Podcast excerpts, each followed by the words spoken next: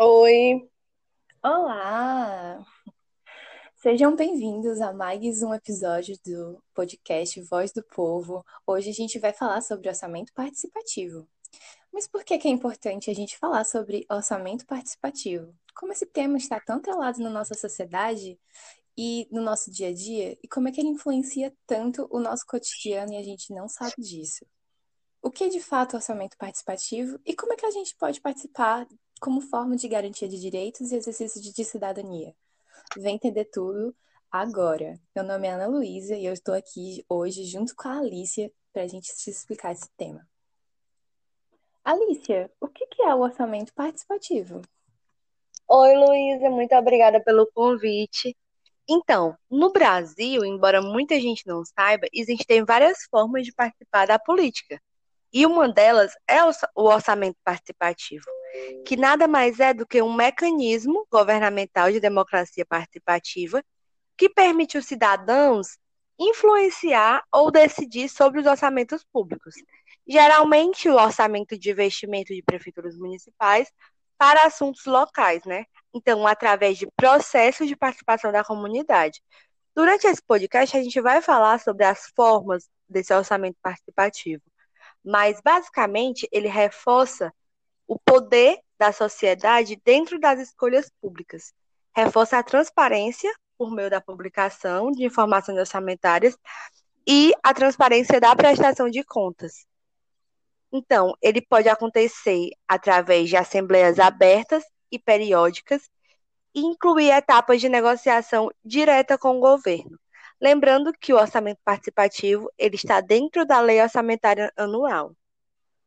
Agora a Luísa vai falar um pouco sobre a participação do povo brasileiro no orçamento público. Então, por que que as pessoas não participam? Vamos elencar aqui uns problemas.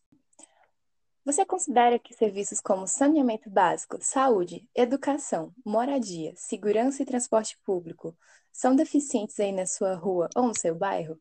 Você já se identificou com alguma ação do governo que promoveu o desperdício de recurso público? Uma obra inacabada, mal feita ou sem utilidade real para a população, sabe? Bom, certamente a resposta é sim. Mas veja como a gente pode interferir nas decisões políticas que determinam essa destinação de recursos. De acordo com a nossa Constituição, no artigo 1 no parágrafo único, todo poder emana do povo, que o exerce por meio de representantes eleitos ou diretamente nos termos dessa Constituição.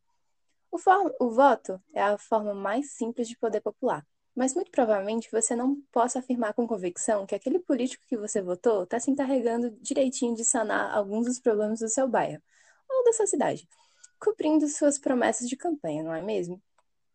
Além da representação indireta através do voto, um cidadão dispõe de diversos mecanismos, inclusive das da fiscalização e controle, garantidos constitucionalmente e que permite que o poder popular possa ser exercido também de forma direta. Entre esses mecanismos, a gente pode dizer sobre as conferências, os conselhos gestores e as ouvidorias, as audiências públicas, as consultas, o orçamento participativo, os tribunais de conta e os portais governamentais. Bom, a participação nessas instâncias, nos níveis de definição, gestão e fiscalização de políticas públicas, contribui de forma inegável para a boa aplicação de recursos públicos e implica em mais transparência e controle da corrupção. Porém, aqui no Brasil, a participação popular nas decisões pol- políticas é historicamente muito baixa e diretamente ligada ao grau de instrução dos indivíduos. Pesquisas apontam que mais da metade da população simplesmente não sente vontade de participar e dois terços delas se contentam com representatividade indireta. A descrença ou a falta de interesse pela política e a falta de informação sobre os meios de participação social existente são os dois fatores principais nesse cenário. Bom, as pessoas também alegam falta de tempo ou afirmam que a sua participação nos processos políticos é irrelevante. Outras não participam por perceber que as práticas de participação sociais são tediosas, laboriosas e as muitas vezes engessadas. Bom, para desmistificar a participação popular direta nos processos e decisões políticas que envolvem o estabelecimento de orçamento público, onde se decide o volume e o destino dos recursos em todos os níveis de governo no nosso país, a gente vai falar a seguir sobre o mecanismo do orçamento participativo, que permite ao cidadão interferir na aplicação de recursos públicos. Como é que as pessoas podem participar do orçamento participativo? Vou agora falar com a auditora do Ministério da Saúde, que concedeu uma entrevista especial para nossa equipe. Olá! Olá! Que tipo de situações você observa nesse modelo institucional que facilita ou dificulta essa participação social? Esses modelos que temos, dessas pessoas que nós temos, nível de grau de participação de sociedade, Bom, eu acho que tem alguns problemas. Eu não sei se eu vou conseguir responder exatamente. Se eu não responder, você me diz. Mas primeiro, eu acho que a população não tem uma cultura de participação. Quando eu digo a população, eu me incluo nisso. Todo mundo.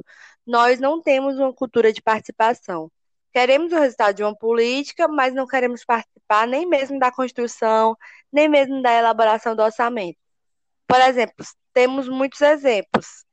É, enviamos ofícios, enviamos comunicados para as pessoas, elas recebem e depois dizem que nunca ouviram falar do orçamento. Então, isso é uma realidade. Nós, quanto população, não temos essa cultura de participação. O que o Estado está fazendo para despertar essa cultura de participação?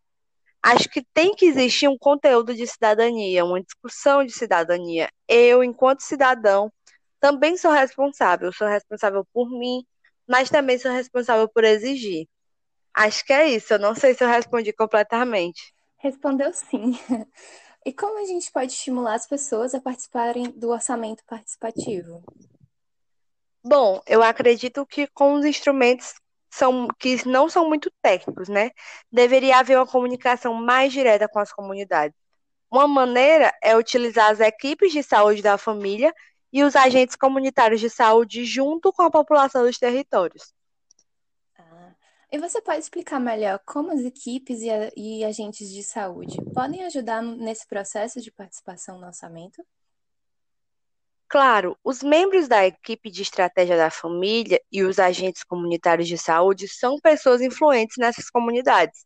São entes do poder público que atuam diretamente nas casas e nas famílias. Por isso, eles são os canais efetivos que podem ser usados na divulgação, na conscientização e na comunicação junto às comunidades, é, ressaltando a importância da participação da elaboração da peça orçamentária e seu acompanhamento.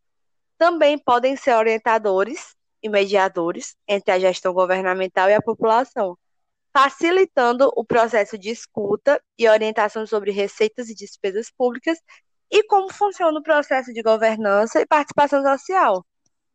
Incrível. E os conselhos municipais, como podem ajudar nesse processo e incentivo à participação nas discussões sobre o orçamento? Tá. Os conselhos eles devem estar voltados para essas ações de estímulo à governança e participação popular, até porque eles estão dentro desse plano do programa e do projeto, então eles devem acompanhar e ver tudo o que está acontecendo e cobrar ações do poder público. Agora, além disso, é preciso que a população, junto com os conselhos, obviamente, eles tenham a consciência e a ciência disso, que é preciso saber o seu papel na condução das políticas e na, na fiscalização da execução orçamentária, que para mim é o primeiro papel, é o que faz acontecer. A partir do momento que você tem um conselho atuante, brigão, que cobra que busca a política pública de saúde, as coisas começam a se encaminhar. Pois bem, muito obrigada pelo, pelo seu tempo. Gente, foi isso, mais um episódio do nosso podcast Voz do Povo. E a gente se encontra semana que vem para mais temas sobre como a gente pode ser cidadãos mais atuantes. Obrigada. Muito obrigada.